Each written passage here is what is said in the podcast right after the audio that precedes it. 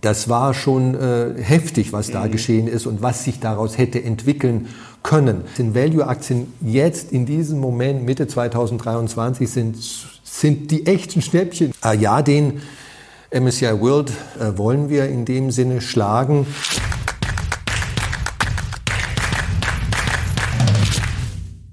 Servus Leute und herzlich willkommen in einem brandneuen Video auf meinem Kanal. Mein Name ist Mario Lochner und ich bin heute zurück mit einem spektakulären Gast. Eigentlich brauche ich ihn schon gar nicht mehr vorstellen. Er ist Vermögensverwalter und gilt als deutscher ETF-Papst. Herzlich willkommen, Gerd Kommer. Grüß dich, Mario.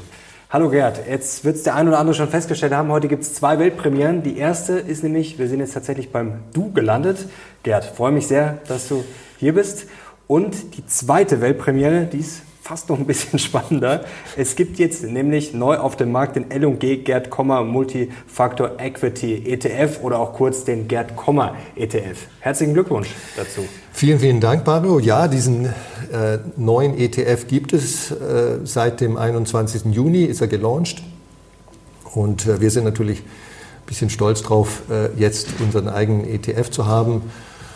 Und ja, darüber wollen wir heute sprechen. Darüber sprechen wir heute. Und jetzt drängt sich natürlich eine Frage gleich auf. Gerd, ausgerechnet du, die rationale Stimme, du willst jetzt den Markt schlagen? Ja, gut, äh, gute Intro. Also unser ETF, äh, und wir werden ja äh, gleich äh, noch über seine Eigenschaften ein bisschen mhm. sprechen, äh, ist kein MSCI World ETF, äh, das schicke ich voraus. Und in der Abgrenzung zu einem MSCI World ETF kann man didaktisch gesehen äh, sehr viel leicht erklären. Also mhm. Äh, aus der Unterscheidung wird, wird manches besonders deutlich. Wenn man jetzt einen MSCI World ETF als den Markt mhm. betrachten würde, na, kann man sagen wir einfach mal genau. genau das kann man mal annehmen. Sozusagen. Das ist auch, ist auch eine akzeptable, glaube ich, Annahme, Grundannahme. Erstmal so ganz pingelig, wenn man ganz pingelig wäre, könnte man auch noch das ein oder andere kleine Fragezeichen dahin tun. Aber passt schon. Ja, den MSCI World, also Schrägstrich den Markt, äh, wollen wir in dem Sinne schlagen, äh, nicht indem wir äh, Stockpicking machen oder Market Timing, also das, was im Allgemeinen die Überschriften für aktives Investieren sind. Ne? Mhm. Also jede Art von aktives Investieren ist schlussendlich am Ende des Tages eine Form von Stockpicking oder Security Picking, noch allgemeiner gesagt oder Market Timing oder eine Mischung aus diesen beiden Ansätzen. Also die ganzen 10.000, 20.000 äh, aktiven Anlagestrategien, die es auf der Welt gibt, von Dirk Müller bis Ray Dalio und so weiter, die sind alle äh, unter diesen beiden Überschriften oder drei, wenn man sagt, wenn man die Mischung noch äh, dazu nimmt, äh, zu subsumieren. Das machen wir nicht sondern äh, das ist ein rein regelgebundener, prognosefreier mhm passiver, du weißt, ich mag das Wort passiv investieren nicht so, äh, aber in dem Sinne, äh, wie das Wort die meisten verstehen, im Kontext von investieren, mhm. ist es ein passiver Ansatz. Ähm, und wir wollen aber 1 bis 1,5 Prozentpunkte per annum nach Kosten äh, mehr Rendite als ein MSCI World. Das ist aber schon äh, sportlich, oder? Rausholen auf lange Sicht. Äh, jetzt muss ich ganz schon aus Compliance-Gründen äh, ganz fett betonen, auf lange Sicht, mhm. nicht in einem gegebenen Jahr, nicht dauerhaft, nicht immer. Also Klar. dauerhaft im Sinne von auf lange Sicht schon, aber nicht zu jedem Zeitpunkt, in jedem Teilzeitfenster. Ähm, weil wir bestimmte Faktorprämien, äh, darüber können wir auch gleich noch sprechen. Genau, das werden wir gleich vertiefen, wie das ja, passieren soll. Klar. In diesem ETF drin haben und in dem Sinne wollen wir den Markt schlagen, ja.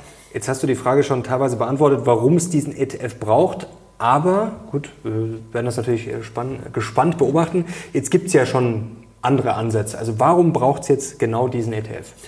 Genau, also Factor Investing, mit anderen Worten, die Übergewichtung von sogenannten Faktorprämien wie Small Size, mhm. Value, Momentum, Quality, äh, vielleicht Political Risk, wenn man das als Faktorprämie bezeichnen möchte, und dann noch äh, in unserem Fall eine Investmentprämie, die wenig bekannt ist, die nennt sich äh, Investment. Das ist eigentlich ein unsinniger Name, muss ich gestehen, aber der kommt nicht von mir.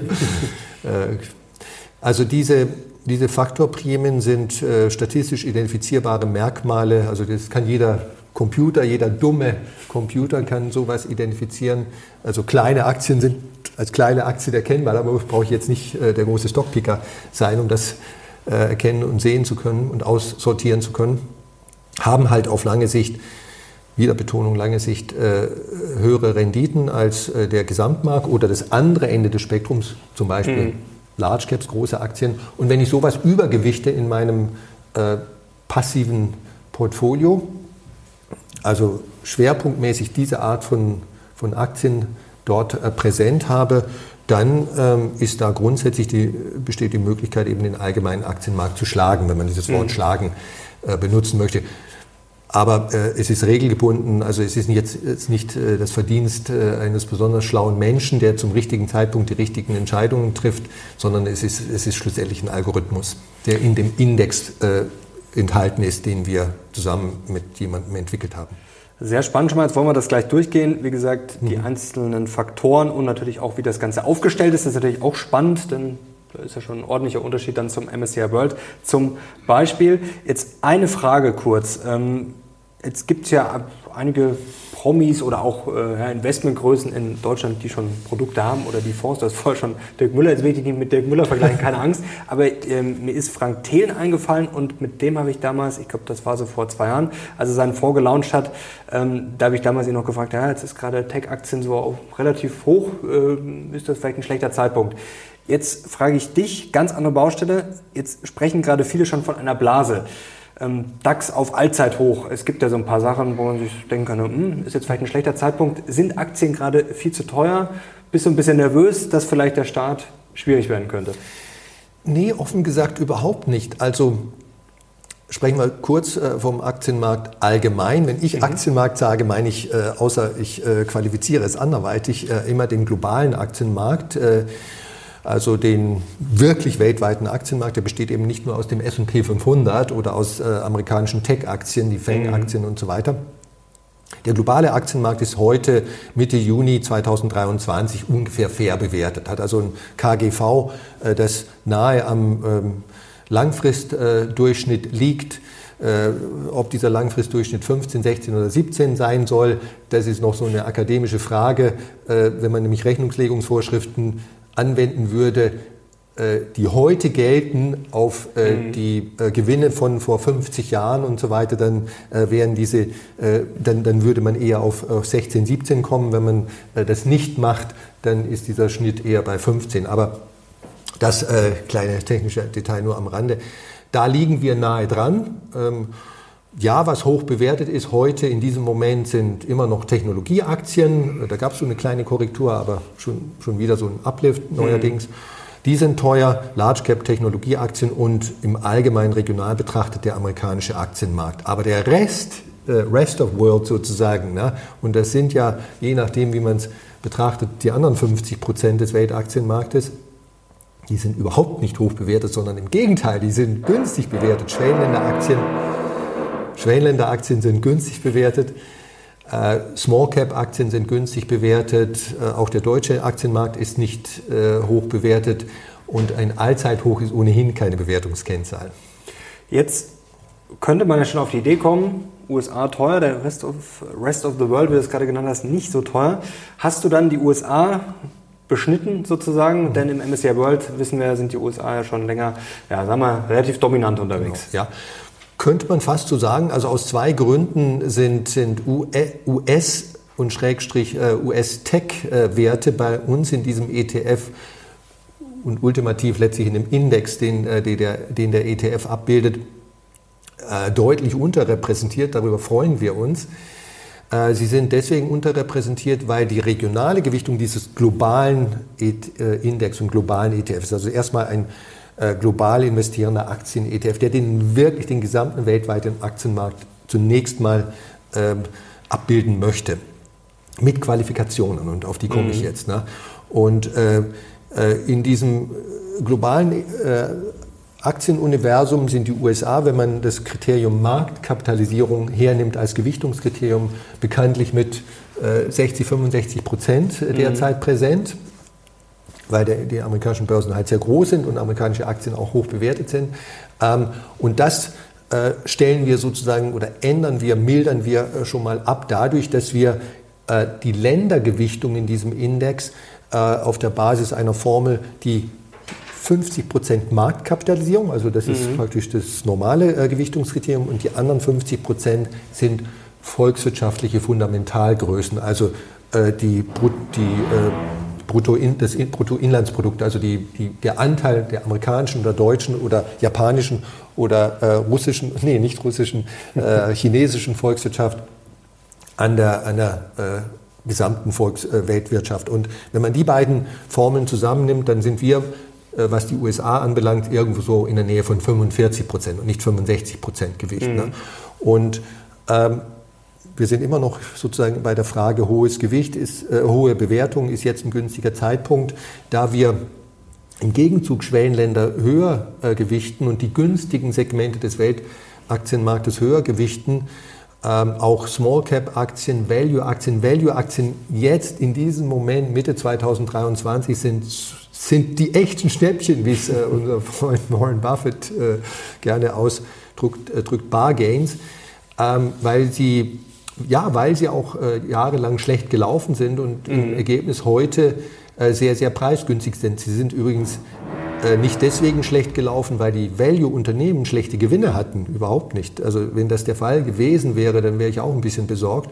Also Value-Unternehmen als, als statistische Kategorie hatten gute Gewinne. Ähm, äh, es liegt eher daran, dass einfach äh, Value schlecht, also günstig bewertet ist, ne? also ein bisschen aus der Mode gekommen ist. Oder Tech war halt einfach ja, dominant richtig. wahrscheinlich die letzten Jahre, oder? Ja. Also 50% Marktkapitalisierung, 50% BIP, Unternehmensgewinne könnte man wahrscheinlich. Könnte man im weitesten Sinne sagen, ja, also weil die Unternehmensgewinne, aber natürlich auch andere Teile des Bruttoinlandsproduktes, also Löhne und Gehälter, das macht ja die Größe einer Volkswirtschaft aus. Und da äh, ist eben die USA nicht 65 Prozent weltweit, sondern irgendwo in der Größenordnung von gut 30 Prozent. Und wenn man diese beiden Kriterien zusammennimmt, dann kommen eben diese 45 Prozent mhm. raus. Wir haben also den, das Klumpenrisiko USA nicht äh, in dem Maße. Äh, und mir persönlich, äh, ich habe das ja schon an verschiedenen Stellen gesagt, äh, wären 65 Prozent USA in mein, im Aktienteil meines Portfolios einfach zu viel. Ne? Nicht, weil ich jetzt denke, äh, es gibt irgendwie ein ganz spezielles, spezifisches Problem kurzfristig in den USA. Ich möchte kein Land mit 65 Prozent mhm. haben, äh, ob das jetzt USA heißt oder Nordkorea oder Japan.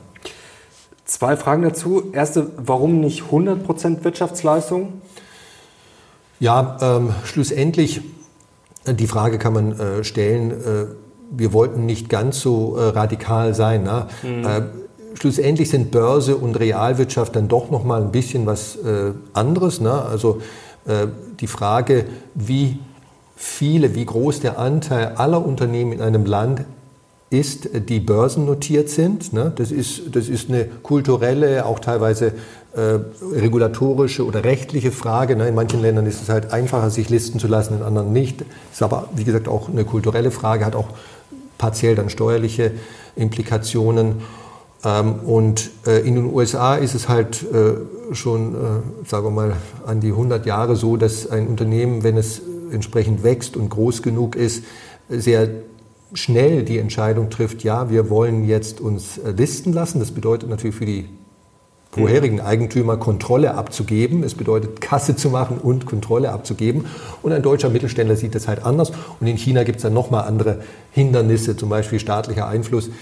Ähm, aber das Ergebnis ist halt, äh, die Börse ist, ist ein Teilsystem der Wirtschaft äh, und die Realwirtschaft ist ein anderes. Die beiden sind miteinander verbunden und wir wollten, wir wollten irgendwo einen sinnvollen Kompromiss finden zwischen den beiden.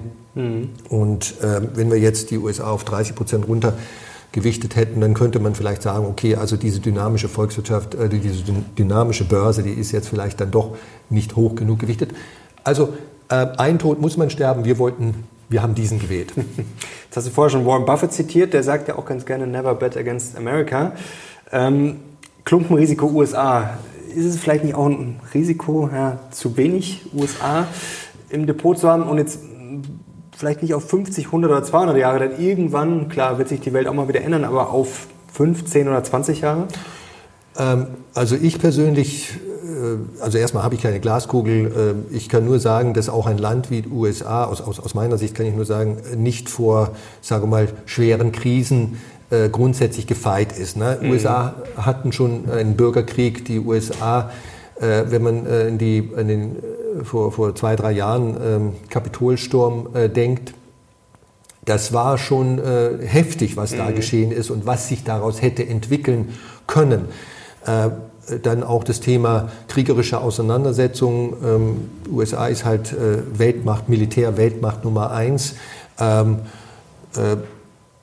so was kann einfach, äh, und wir können die Zukunft nicht voraussehen, für ein einzelnes Land auch äh, böse äh, quasi ins Auge gehen und äh, will man eigentlich ohne Not, ohne Not, ne, ähm, diese, dieses, diese hohe Konzentration, dieses hohe Risiko ein Land äh, im Portfolio haben.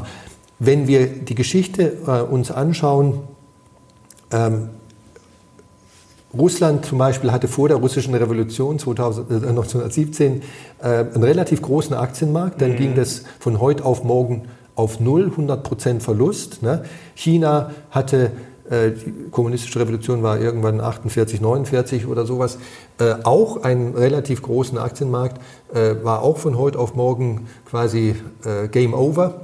Mhm. Ähm, Argentinien ist so eine Geschichte, äh, das war auch mal eine sehr florierende Weltwirtschaft, hatte äh, zu Beginn des 20. Jahrhunderts ein höheres Bruttoinlandsprodukt als Deutschland, auch äh, eine Börse. Durch Missmanagement, Militärdiktaturen, Sozialismus wurde das sehr vielversprechende Land ähm, ja, also wirtschaftlich und zumindest was die Börse anbelangt, dann zeitweilig in Grund und Boden gewirtschaftet und so weiter. Und will man das? Also ich, ich möchte dieses Konzentrationsrisiko einfach nicht im Portfolio haben und ähm, das kann man relativ einfach machen, indem man irgendwie so, so eine Art Cap einzieht und das mhm. haben wir mhm. hier gemacht. Wichtig vielleicht noch, also es ist eine Ein-ETF-Lösung und es ist 100% Aktien, vielleicht nochmal. Richtig, genau. Gut, dass du das äh, erwähnt hast. Also äh, es ist äh, die volle Ladung sozusagen, Aktien. Äh, wer, je, wer sagt, okay, ich möchte äh, aber nicht ganz so rasant durch die Investmentwelt fahren, also nicht 100 Prozent meines äh, investierten Vermögens, meines liquiden Vermögens in Aktien haben, sondern vielleicht 80, 20, also 20 Prozent äh, risikoarme Anlagen, der könnte diese anderen 20 Prozent ja äh, zum Beispiel über ein Tagesgeld, verzinsliches Tagesgeld, wenn das in der, im Rahmen der staatlichen Einlagensicherung von 100.000 Euro betraglich liegt, ähm, investieren oder könnte sich äh, risikoarme, ein risikoarmes Anleihen-ETF äh, ins, ins Depot holen und so weiter. Ähm, ja, Stichwort Anleihen, das ist ein sehr gutes Stichwort. Da machen wir nämlich gleich noch ein kurzes Extra-Video zum Thema inflationsgeschützte Anleihen für Beating Beta. Also wenn ihr das sehen wollt und da gibt es einiges zu besprechen, denn ja, viele haben da ja so im Kopf, oh, inflationsgeschützte Anleihen, die schützen mich vor Anleihen und äh, vor Inflation. Äh, vor Inflation. Schon gut, dass du da bist. Genau vor Inflation und ist dann quasi eins zu eins an die Inflation gekoppelt. Also da gibt es ein paar Mythen und Link dazu findet ihr unten in der Beschreibung natürlich auch den Link zum neuen ETF. Jetzt wollen wir über die Faktorprämien sprechen, die Small Size Prämie, die ist ja sehr spannend. Jetzt wissen wir das ja eigentlich schon länger, dass ja, Small Caps ganz gut äh, ja, performen. Man sieht das ja auch DAX, MDAX, SDAX, äh, selbst da zeigt sich das ja schon länger. Äh, woran liegt das denn? Ja, also ist eine gute Frage. Äh, Im, speziell was äh, Small Size, äh, die Small Size Prämie oder, oder Small Cap Prämie oder Size Prämie, heißt so ein bisschen missverständlich auch, also äh, hier, hier wird ja Kleinheit prämiert und nicht Größe. Mhm.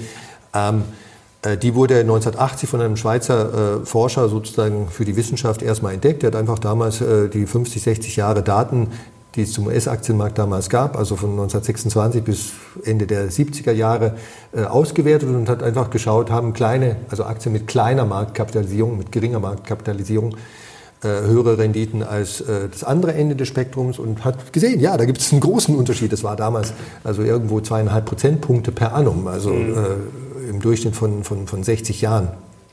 Und der Grund ist wahrscheinlich, dass Small Cap Aktien, kleine Unternehmen einfach risikoreicher sind. Ne? Sie sind ins, als Unternehmen fragiler. Ein kleines Unternehmen mhm. ist halt schlechter diversifiziert. Das hat weniger Kunden, weniger verschiedene Produkte.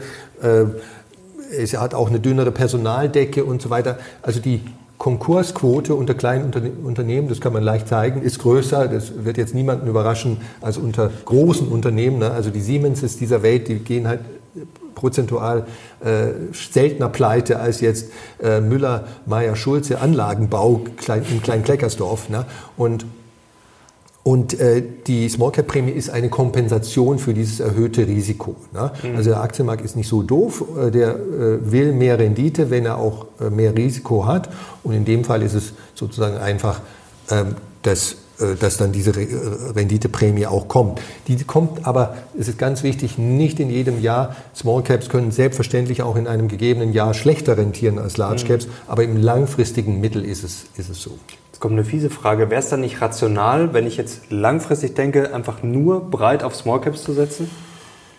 Ähm, wer sich wer sozusagen indifferent ist gegenüber Volatilität und starken Drawdowns in seinem mhm. Portfolio, wer also kein Problem mit, mit hoher Volatilität hat, ähm, weil, er, weil, er, weil er das mental gut aushalten kann und weil er das Geld nicht braucht. Ne? Es mhm. könnte ja immer mal sein, dass man an seine Liquidität ran muss zum falschen Zeitpunkt äh, wenn, wenn wir gerade so, einen, so einen Downturn haben. Also für, für jemanden, für den das alles zutrifft, dass ich jetzt sage, ja, der sollte eigentlich sowieso nur in die äh, renditeträchtigsten und das sind meistens auch die risikoreichsten Investments investieren. Aber die Welt ist halt nicht so einfach. Wir wollen irgendwo eine für uns passende Mischung aus Renditechance, aber auch Sicherheit. Und ähm, deswegen nur Small Caps, das wäre zu heftig. Das ist wie Gin Tonic nur mit Gin. Mag auch der ein oder andere, aber für ja. viele ist es dann vielleicht doch zu stark. Äh, diese Investment-Faktor-Prämie, mhm. auch Low Asset Growth Prämie, ja. die ist, ist, spannend. Die kennen wahrscheinlich viele noch nicht, oder? Genau, also ich denke, die ist sehr unbekannt. Die wurde vor äh, 15 Jahren in der Forschung, also in der Forschung äh, ist sie jetzt nicht mehr ganz neu, aber äh, im Retail-Markt, ETF-Retail-Markt kaum präsent, in Deutschland überhaupt nicht ähm, vor 15 Jahren rund zum äh, ersten Mal quasi äh, wissenschaftlich äh, präsentiert, wenn man so will. Was steckt dahinter? Also eigentlich auch wieder ganz einfach. Unternehmen, deren Bilanzwachstum, ne, jeder weiß so ungefähr, was eine Bilanz ist, also so, so ein T-Konto, ne, links die Vermögenswerte, rechts, wo kommt das Geld her, also Eigenkapital, Fremdkapital. Und am, unten ist die Bilanzsumme jeweils, sollte auf beiden Seiten die gleiche Zahl sein, sonst stimmt Sollte, ja. Außer bei der Silicon Valley Bank vielleicht. Und Wirecard. ähm, äh, die Bilanzsumme, also wenn wir jetzt an die Link, auf die, äh, denken an die linke Seite der Bilanz, da wo die Vermögenswerte, die Assets äh, stehen, die Aktiva, mhm man hat einfach festgestellt, dass Unternehmen, die eine schnell wachsende Bilanzsumme haben, die also sehr viel neue Assets kaufen, ne, also mhm. jetzt mal banal formuliert, vielen in Maschinen investieren und in Patente und was da, was auch immer auf der linken Seite der Bilanz äh, stehen könnte, auch Vorräte.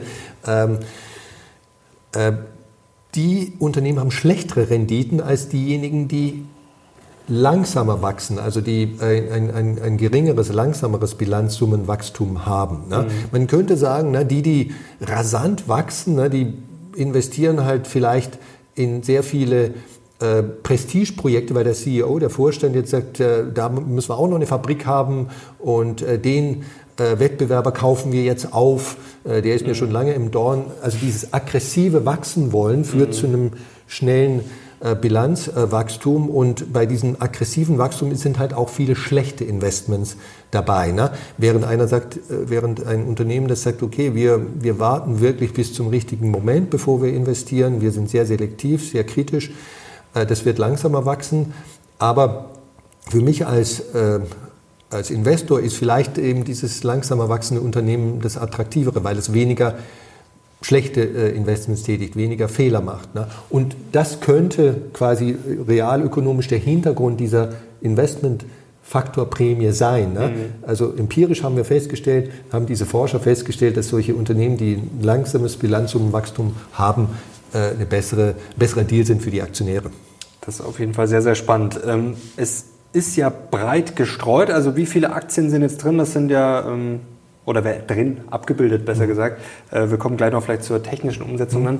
Wie viele sind das? Der Index selber, den wir zusammen mit äh, Solactive, äh, das ist ein deutsches, äh, deutscher Indexhersteller, Indexanbieter mit Sitz in Frankfurt äh, entwickelt haben und zusammen natürlich auch mit Legal General.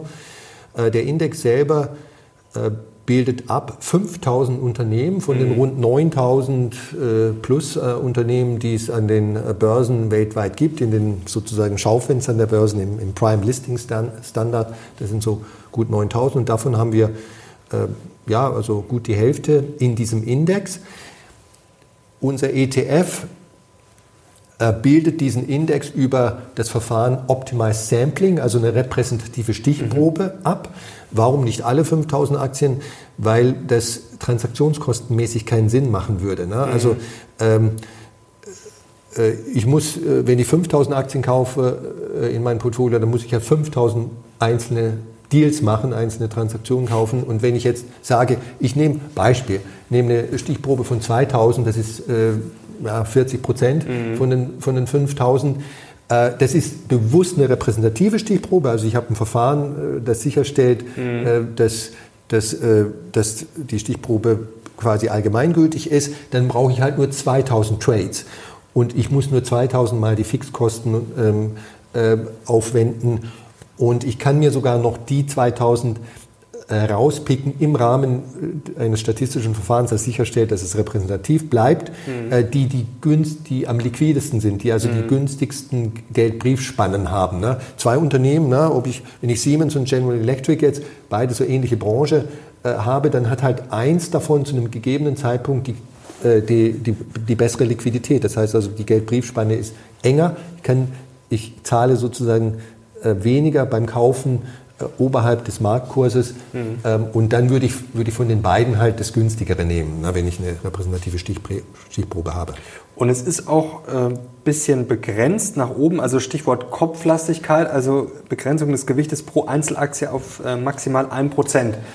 Ähm, beschneide ich da nicht Renditepotenzial? Denn jetzt wissen wir ja, wir haben vorher ja schon darüber gesprochen, ähm, ja, nur wenige Aktien tragen den Aktienmarkt. Das ist ja eigentlich so ein Phänomen, das gibt schon lange, also dass wenige, die komplett durch die Decke gehen, dann den Aktienmarkt äh, pushen. Diesen Push beschneide ich den dann nicht. Mhm. Also wenn ich sage, okay, ich, eine Aktie, die jetzt vielleicht richtig groß werden könnte, ja, die hat dann maximal 1%. Also äh, gut, dass du das erwähnst. Wir haben also ein Cap, eine einzelne Aktie, auch äh, zum Beispiel Apple, mhm. könnte, kann bei uns äh, nicht äh, höher gewichtet sein als 1%. Ne? Im MSCI World war Apple zeitweilig, äh, ja, ich weiß nicht was, bei... 4, 5, 6 oder ja, so? Ja, also jedenfalls 3 plus Prozent, ich weiß es nicht mehr ganz genau. Im, im S&P 500 auf jeden Fall äh, deutlich über 3 oder 4 Prozent zeitweilig. Und dann sind wir wieder beim Thema Konzentration, das, das wollten wir nicht. Ne? Also es, es ist nicht so, dass die äh, größten 10, 15 Prozent aller Aktien, äh, die, die, die größten 10 oder 15 äh, aller Aktien, das sind diese berühmten Mega-Large Caps, die Apples mhm. dieser Welt und die Googles und wie die alle heißen. Es waren aber nicht immer nur äh, IT-Aktien, früher war auch mal ein General Electric dabei und, und ähnliche. Oder ExxonMobil, mhm. Äh, Öl äh, und Energie, ähm, die haben nicht grundsätzlich höhere Renditen. Ne? Die, die äh, mussten natürlich gute Renditen haben, um genau, so aber das meine ich quasi werden. auf dem Weg dahin. Also bei genau. einem Prozent, weil dann zu drei, vier, fünf, da wäre ja dann noch viel Luft nach oben, oder? Genau. Also sagen wir mal, äh, wir haben vorhin über den Small Cap Effekt gesprochen. Generell ist es so, dass äh, kleinere Aktien äh, tendenziell äh, bessere Renditen haben. Mhm. Und das gilt auch, also wenn ich nur die, äh, das kann man über, über ETFs sogar auch darstellen, äh, sogenannte Equal Weight äh, ETFs. Ne? Ich könnte den S&P 500, ich glaube, das gibt sogar als ETF, das sind die 500 größten amerikanischen Aktien, in einer Equal Weight, also gleichgewichteten mhm. Version genau, ja. ähm, äh, haben als ETFs. Ich glaube, das kann man in Deutschland kaufen, in den USA auf das, jeden Fall. Das gibt es auf jeden Fall, ja. Ich glaube, das lief auch ja, und, und besser, äh, ja. Äh, da haben wir ja schon den Beweis, also dieser S&P 500 Equal Weight hat den konventionellen S&P 500, in dem Apple äh, in dreieinhalb Prozent oder, oder vier Prozent oder was auch immer die Zahl war, Gewicht hatte und hat, outperformed. Und, und das belegt ja, was ich mhm. sage. Ne? Also Sicherlich kann es in Bezug auf eine einzelne Aktie, Apple ist, ist vielleicht jetzt ein schlechtes Beispiel, weil Apple einfach phänomenal gut äh, rentiert mhm. hat in den letzten 20, 25 Jahren. In den vorherigen 20 Jahren war es nicht so wahnsinnig. Ähm, dazu haben wir auch, auch mal was gemacht, ja. Waren ja auch schon mal fast pleite. Ja, und, ähm, aber im Schnitt, und es geht, es geht bei mir äh, und bei uns, äh, wir, wir machen kein Stockpicking, weil ich nicht denke, dass, weil ich glaube, dass das nicht gut funktioniert. Äh, wir halten uns sozusagen an, an Regeln und ähm, im Durchschnitt quasi ist äh, der Verzicht auf, auf diese super Large Caps äh, macht renditemäßig Sinn und er hat natürlich auch, das ist eigentlich sogar der wichtigere Gedanke, äh, ein Risikomanagement. Äh, Idee hinter sich. Ne? Ich möchte einfach, ich möchte kein einzelnes Land mit 65 Prozent in meinem Portfolio mhm. haben und ich möchte auch keine einzelne Aktie mit 4 Prozent im Portfolio haben. Quality ist ja auch ein Faktor. Jetzt würde mich mal interessieren, wie messe ich denn jetzt wissenschaftlich Qualität? Das ist ein bisschen so einfach, komplizierter oder? als jetzt bei, bei der Investmentprämie, über die wir mhm. vorhin gesprochen haben. Da brauche ich nur die Bilanzsumme sozusagen zu vergleichen äh, oder das Wachstum der Bilanzsumme zu vergleichen. Äh, und bei Small Cap, da messe ich halt einfach nur die, die Marktkapitalisierung. Aber es ist auch nicht so kompliziert. Also äh, Quality ist ähm, eine natürlich ein, ein Sammelbegriff für zwei, drei, vier verschiedene Kennzahlen, die man hernehmen könnte, betriebswirtschaftliche Kennzahlen, äh, die dann einzeln oder in Summe quasi die Low Quality, die Low -Quality von den High Quality Unternehmen mhm. ähm, unter, unterscheiden, trennen, aufsplitten. Ähm, wir wollen natürlich die High Quality Unternehmen im äh, Depot haben, im Portfolio haben. Ähm, das ist erstmal Low Leverage, also ich möchte Unternehmen mit geringer Verschuldung haben. Das ist mhm. einfach zu messen. Ich brauche einfach nur äh, die Verschuldungsquote in der Bilanz äh, äh messen dann möchte ich Unternehmen haben, die eine hohe äh, Betriebsrentabilität haben, also Betriebsgewinnrentabilität haben. Was ist der Betriebsgewinn? Das ist nicht der Nettogewinn, der nach Steuern und Sondereffekten mhm. und so weiter ganz am Ende der Gewinn- und Verlustrechnung steht, sondern das ist irgendwo so eine Gewinngröße, die weiter oben steht. Also der Gewinn vor Abschreibung, also Umsatz minus normale Kosten. Ähm, Abschreibung lasse ich unter Umständen auch noch draußen. Also so die Rohmarge oder wie immer man äh, sagen möchte. Da gibt es unterschiedliche EBIT-Marge und EBITDA-Marge, unterschiedliche Begriffe und äh, auch äh, bei der Definition dieser Quality-Prämie unterschiedliche Verfahren. Das macht nicht jeder gleich. Mhm. Ähm, aber es ist, also ich glaube, es ist jetzt deutlich geworden. Also typischerweise nehme ich zwei, drei Kennzahlen, niedrige Verschuldung, hohe Betriebsgewinnmarge äh, und äh, kontinuierliche, also stabile Gewinne. Ich möchte auch äh, so ein bisschen wie bei den Dividenden-ETFs, äh, ich möchte ein Unternehmen, das in den letzten drei Jahren relativ kontinuierliche Gewinne hat, das, das äh, könnte auch ein High-Quality-Unternehmen sein. Wenn ich mir das jetzt mal aus einer anderen Perspektive überlege, ich habe jetzt diese ganzen Faktoren. Also ich habe jetzt Qualität, ich habe Value, also vielleicht Unternehmen, die jetzt gerade nicht so in Mode sind. Mhm. Dann habe ich Momentum, gibt es ja auch, können wir auch vielleicht noch ja. kurz drüber sprechen. Also Unternehmen, die dann eher angesagt sind. Ich habe Small Caps, ich habe Unternehmen, mit, äh, wo die Bilanzsumme nicht so stark wächst. Die versprechen ja alle langfristig Small Caps eine Outperformance. Ähm, wie können die denn quasi alle gewinnen? Denn mhm. das ist ja die Frage, also wenn quasi alle irgendwie eine Outperformance bringen, dann muss es ja irgendwo einen Rest geben, der eine ja, verheerende Performance hat langfristig. Oder? ist auch so, ist auch so. Also, ähm, Aber wie trennt man das ja, quasi so ja. auf? Also in Generell, also vielleicht das nur als allgemeines Statement und du hast ja eigentlich schon indirekt selber gesagt, ne, der Aktienmarkt ist, ist äh, eine Veranstaltung, in der es sehr, sehr viele zahlenmäßig ganz, ganz, ganz üble Loser gibt, ne, die, äh, die alles sehr stark nach unten ziehen. Und dann gibt es äh, ein, ein gar nicht so großes Mittelfeld. Ähm, jetzt klingt gar nicht großes Mittelfeld, das klingt jetzt ein bisschen merkwürdig. Äh, ich hoffe, äh, die Semantik wird mir hier nachgesehen. Äh, die, die okay rentieren und dann gibt es halt noch äh, ein äh, relativ kleines, kleines Spitzenfeld, äh, das überdurchschnittlich äh, rentiert und den Markt, also äh, all diesen Mist den, und die schlechte Performance, die die Masse produziert hat, äh, dann in Summe mehr als ausgleicht, ne? sodass wir im Schnitt dann auf 6, 7 Prozent real langfristig kommen. So, aber zurück jetzt äh, spezifisch zu deiner Frage. Ne? Nehmen, wir, nehmen wir das Beispiel Small Size Prämie und Value Prämie. Ne? Mhm ich habe die 9000 Aktien in meinem Gesamtuniversum, mit dem ich beginne und ich sage, okay, ich möchte eigentlich nur die kleinere Hälfte, also die 4500 kleineren Unternehmen. Ne? Ich könnte mhm. natürlich auch sagen, nur die 2000 kleinsten, also so wie man halt Größe jetzt definiert. Das, da, da ist eine gewisse äh, Willkürlichkeit drin. Mhm. Das muss nicht jeder, macht nicht jeder gleich, jeder Index-Provider. MSCI macht es anders als FTSE Russell oder Standard Poor's. Ne? Ähm, und das ist auch okay. Aber bei allen ist, ist erkennbar, dass je weiter ich runtergehe, ne, desto äh, besser rentieren die kleinen Unternehmen, aber auch desto volatiler werden sie. Mhm. Ne? Also ich muss halt irgendwo für mich so ein, so ein nach meinem Gusto Kompromiss finden. Und wenn ich jetzt diese 4500 kleinen Unternehmen mir nochmal hernehme und darin die günstig bewerteten mhm. hernehme, also die Value-Unternehmen. Ich, ich sage einfach, okay, jetzt mache ich nochmal einen Cut von den, 4, von den 4500 Small Caps, ich habe es jetzt mhm. als Small Caps definiert, äh, nehme ich die 2250, die, die das niedrigere KGV haben. Na, also ich, ich gucke, was ist das KGV von allen und ich nehme einfach den, den Median, den Mittelwert mhm. äh, als, als Trennpunkt, als Cut-off-Point. Und, und jetzt hätte ich einen Small Value Multifactor Index. Der mhm. hat die zwei Prämien ähm, äh, drin. Das ist schon, hier können wir schon über Multifactor Investing sprechen mit zwei Faktorprämien.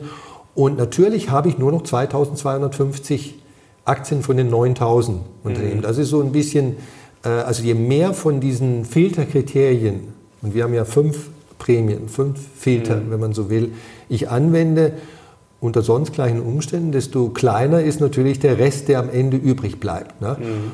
Ich möchte aber nicht dahin kommen, dass ich am Ende nur noch 50 Aktien im, im Index und damit im ETF habe. Das möchten wir nicht. Und das kann man äh, natürlich auch verhindern mit bestimmten Methoden.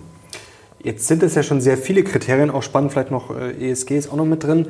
Wie kriegt man das dann alles unter einen Hut? Also dass das, äh, ich sage jetzt mal, dass man das jetzt nicht händisch macht, ist auch klar, dass man das ist, dass du da mal da sitzt und das sozusagen jeden Monat ausrechnest und per Hand äh, die Aktien aussuchst. Aber trotzdem, das sind ja sehr viele Baustellen. Also mhm.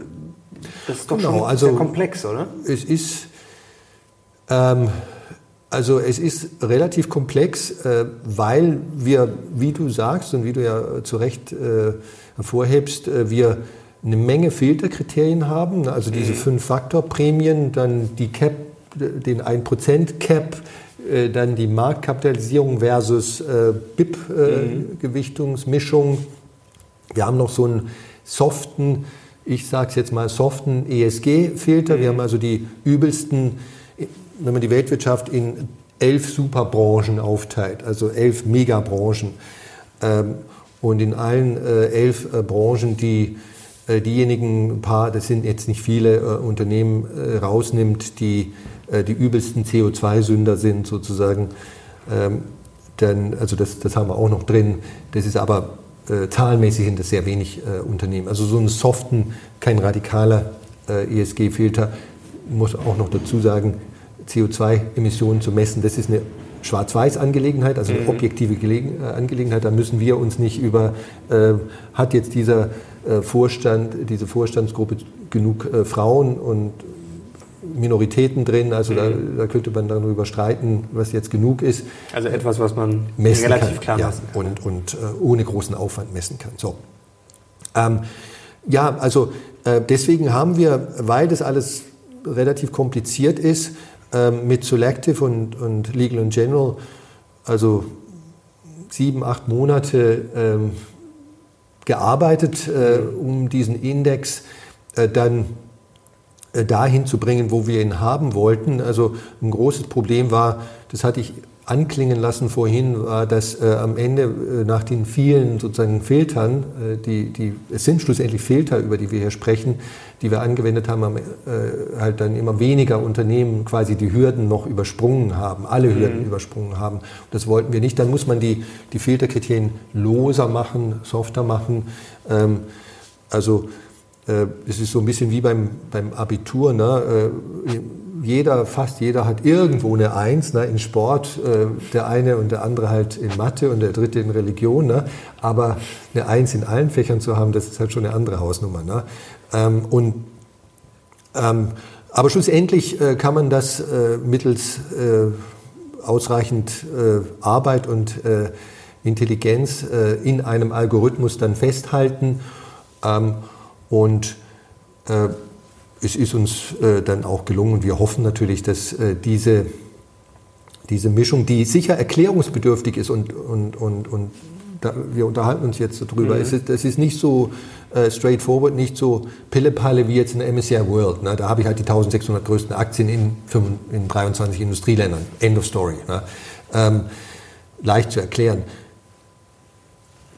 Erklärungsbedürftig ist unser ETF, äh, mhm. das weiß ich und das, äh, wir sprechen da sicherlich jetzt nicht äh, äh zwei Milliarden Menschen auf diesem Planeten damit an. Schön wäre es ja, aber das, äh, die Hoffnung, die brauchen wir, glaube ich, nicht zu haben. Ähm, und äh, für, diesen, für diesen Ansatz wird sicher eine relativ beschränkte Menge von Menschen geben, die, die, die das interessant finden, die sich, die sich da so ein bisschen einlesen möchten. Aber wir reden ja hier mit Do-it-yourself-Anlegern, wir reden nicht mit Leuten, die zur Bank gehen und sagen, äh, gib mir doch mal einen, einen guten Fonds, ne? äh, mhm. lieber Berater. Ne? Und dann, das ist aber jetzt eine andere Story, was da dann meistens dabei rauskommt. Ne? Ähm, und äh, wir sprechen hier Do-it-yourself-Anleger an, die äh, für sich, die, die schon wissen, was ETFs sind, die auch wissen, äh, was ein MSCI World äh, ist, die auch wissen, dass äh, regelbasiertes Investieren eigentlich großen Sinn machen kann, die äh, wissen, was eine Welt AG ist. Ich möchte halt investiert sein, äh, nicht nur in die deutsche Volkswirtschaft oder in eine Branche oder ein Thema. Ähm, und ähm, die sagen, okay, äh, es gibt zwar auch andere Multifaktor-ETFs, aber die haben häufig nur eine, nur Industrieländer als Beispiel mhm. und auch nur zwei oder drei Faktorprämien und das kann man noch besser machen. Ne? Und äh, ich glaube, warum gibt es nicht mehr Multifaktor-ETFs auf dem Markt? Weil das in erster Linie daran scheitert, äh, das Produkt, dass es erklärungsbedürftig ist. Und ich habe so ein ganz klein bisschen den Vorteil, jetzt äh, äh bin ich unbescheiden, äh, dass ich in der äh, Do-it-yourself-Anleger-ETF-Community einigermaßen bekannt bin und das kann man so sagen, ja. ja. Und ähm, vielleicht äh, deswegen wir die Hürde Erklärungsbedürftigkeit bei diesem Produkt leichter überspringen können, als es jetzt, äh, sagen wir mal, ein DWS-Extracker äh, mit, mit, dem, mit der Marke Extracker könnte. Es ist ja so ein bisschen gelebte Wissenschaft auch. Also ich bin gespannt, äh, das ist natürlich schwer heute zu sagen, ob das Ziel dann sozusagen ähm, aufgeht auf 20 oder 30 Jahre. Also ist ein spannendes Experiment. Ich drücke auf jeden Fall mal schon die Daumen. Ähm, Emerging Markets, wie viel machen die aus äh, momentan ungefähr von der Gewichtung? Die werden so circa 30 Prozent ausmachen, ein bisschen unter 30 Prozent. Okay, also das ist ja jetzt in den letzten Jahren, muss man sagen, schon eine Enttäuschung gewesen. Mhm. Jetzt gibt es ja da sehr viele Diskussionen. Gut, äh, Russland haben wir jetzt ja schon gesehen. China haben ja momentan, sagen ja sehr mhm. viele, hm, ja, ist das vielleicht äh, gefährlich? Also muss man da einfach durch und sagen, ähm, diese Risiken muss man eingehen, um dann vielleicht, äh, auch wenn es vielleicht nochmal fünf Jahre schlecht läuft, auf 20, 30, 40, 50 Jahre dann einfach diese Risikoprämien einzusammeln? Also äh, als Aktionär, als Aktieninvestor muss man äh, durch äh, schwierige Phasen durch. Das wird ein, ein Stockpicker, glaube ich, wird mir da zustimmen. Äh, jeder Unternehmer wird mir da zustimmen und äh, ein rationaler passiver äh, Aktienanleger wird mir da auch zustimmen. Ähm, Schwellenländer als, als Beimischung, ne, selbst in einer Heavy Dosage von 30 Prozent, das haben mhm. wir neulich in einem äh, Blogbeitrag mal gezeigt anhand von Zahlen. Ne? Aber 30 äh, Prozent 30 Prozent ist, ist mehr, als wir jetzt im ETF haben. Ich sagte ja vorhin etwas unter 30 Prozent. Mhm. Ähm, aber das ist schon eine, eine, ordentliche Portion, haben als Beimischung in einem, zusammen mit einem MSCI World. Äh, auch in den letzten 15 Jahren die Rendite nur äh, geringfügig äh, reduziert und haben sogar dazu beigetragen, dass äh, der letzten 20 Jahren, dass der, äh, dass, äh, die, die sogenannte Sharp Ratio, also wenn ich Rendite und Risiko ins, ins Verhältnis setze, erstaunlich attraktiv war, weil Schwellenländer äh, gering korrelieren, also sich eigenständig entwickeln relativ zu Industrieländern. Und äh, dann kommt am Ende ein, ein, ein guter Rendite-Risiko-Mix heraus. Also insofern, ich äh, bin ein großer Schwellenländer-Fan. Heute sind Schwellenländer, das hatten wir ganz zu Anfang, sehr, sehr günstig bewertet. Also eigentlich eine fantastische äh, Opportunität, jetzt äh, Schwellenländer-Investment zu tätigen. China, bisschen Sorgenkind, äh, hat sehe ich jetzt so, ähm, diese, diesen Corona-Wahnsinn, den China äh, mhm. praktizierte und der sicherlich sich auch im, im Aktienmarkt und in den Aktienrenditen von China niedergeschlagen hat, also diese völlig überzogene, äh, menschenfeindliche äh, Selbstisolation, äh, das haben die ja abgestellt. Ne? Also mhm. selbst äh, eine chinesische Führung äh, ist offensichtlich lernfähig und infolgedessen denke ich, dass es keinen Grund gibt, so eine dynamische, stark wachsende Volkswirtschaft wie China außen vor zu lassen. Es wäre auch ethisch, moralisch, also ich denke, sozusagen Kapital fernzuhalten von so einem Land ist ohnehin die Frage, ob das aus, aus, aus einer eher ethisch-moralischen Sicht dann zum Ziel führen würde. IPO-Aktien vielleicht noch ganz spannend. Ähm, kommen genau. nicht rein. IPO, Initial Public Offerings, also initiale Börsengänge, ne, das ist äh, auch in der Forschung ein äh, gut belegtes Thema. Unternehmen, die an die Börse gehen, haben statistisch in den ersten 12 bis 24 Monate nach diesem initialen Börsengang schlechte Renditen. Mhm. Also äh, diejenigen, die vor über 20 Jahren in der Dotcom-Blase, also äh, damals äh, äh, bei diesen IPOs mitmachten und dann der deutsche neue Markt, ne, äh, also ist eher in den Geschichtsbüchern äh, der Kapitalmarkt. Nemax und Co. Ja, ähm, die, werden, die werden mir zustimmen. Also das war natürlich extrem damals. Also ähm, man sollte äh, sich zweimal überlegen, ob man äh, bei einer Aktie dabei sein möchte, die gerade eben ihr, ihr IPO hatte. Ähm, und statistisch gesehen sind das schlechte Deals äh, mhm. und die filtern wir auch raus. Also äh, Unternehmen muss halt mindestens 18 Monate, 24 Monate schon an der Börse gewesen sein. Okay, aber danach darf es dann sozusagen ja. rein. Also es gilt jetzt einfach, es gilt äh, nicht Unternehmen, die neu an die Börse kommen, sondern einfach nur quasi diese Genau, in der Startphase, in der Startphase äh, halten wir uns da lieber fern, weil, wie gesagt, solche, solche Sachen statistisch gesehen nicht so gut funktionieren. Wenn ich einen Börsengang planen würde mit meinem Unternehmen, dann würde ich das machen in dem Moment, in dem es mir persönlich am besten geht, in dem ich mit meinem Unternehmen an so einem Peak bin bin. Ne? Mhm. Und, und wenn man sich diese Logik mal äh, ver, vergegenwärtigt, dann ist es äh, eigentlich keine große Überraschung, dass es danach in mehr als 50 Prozent der Fälle eher nach unten geht.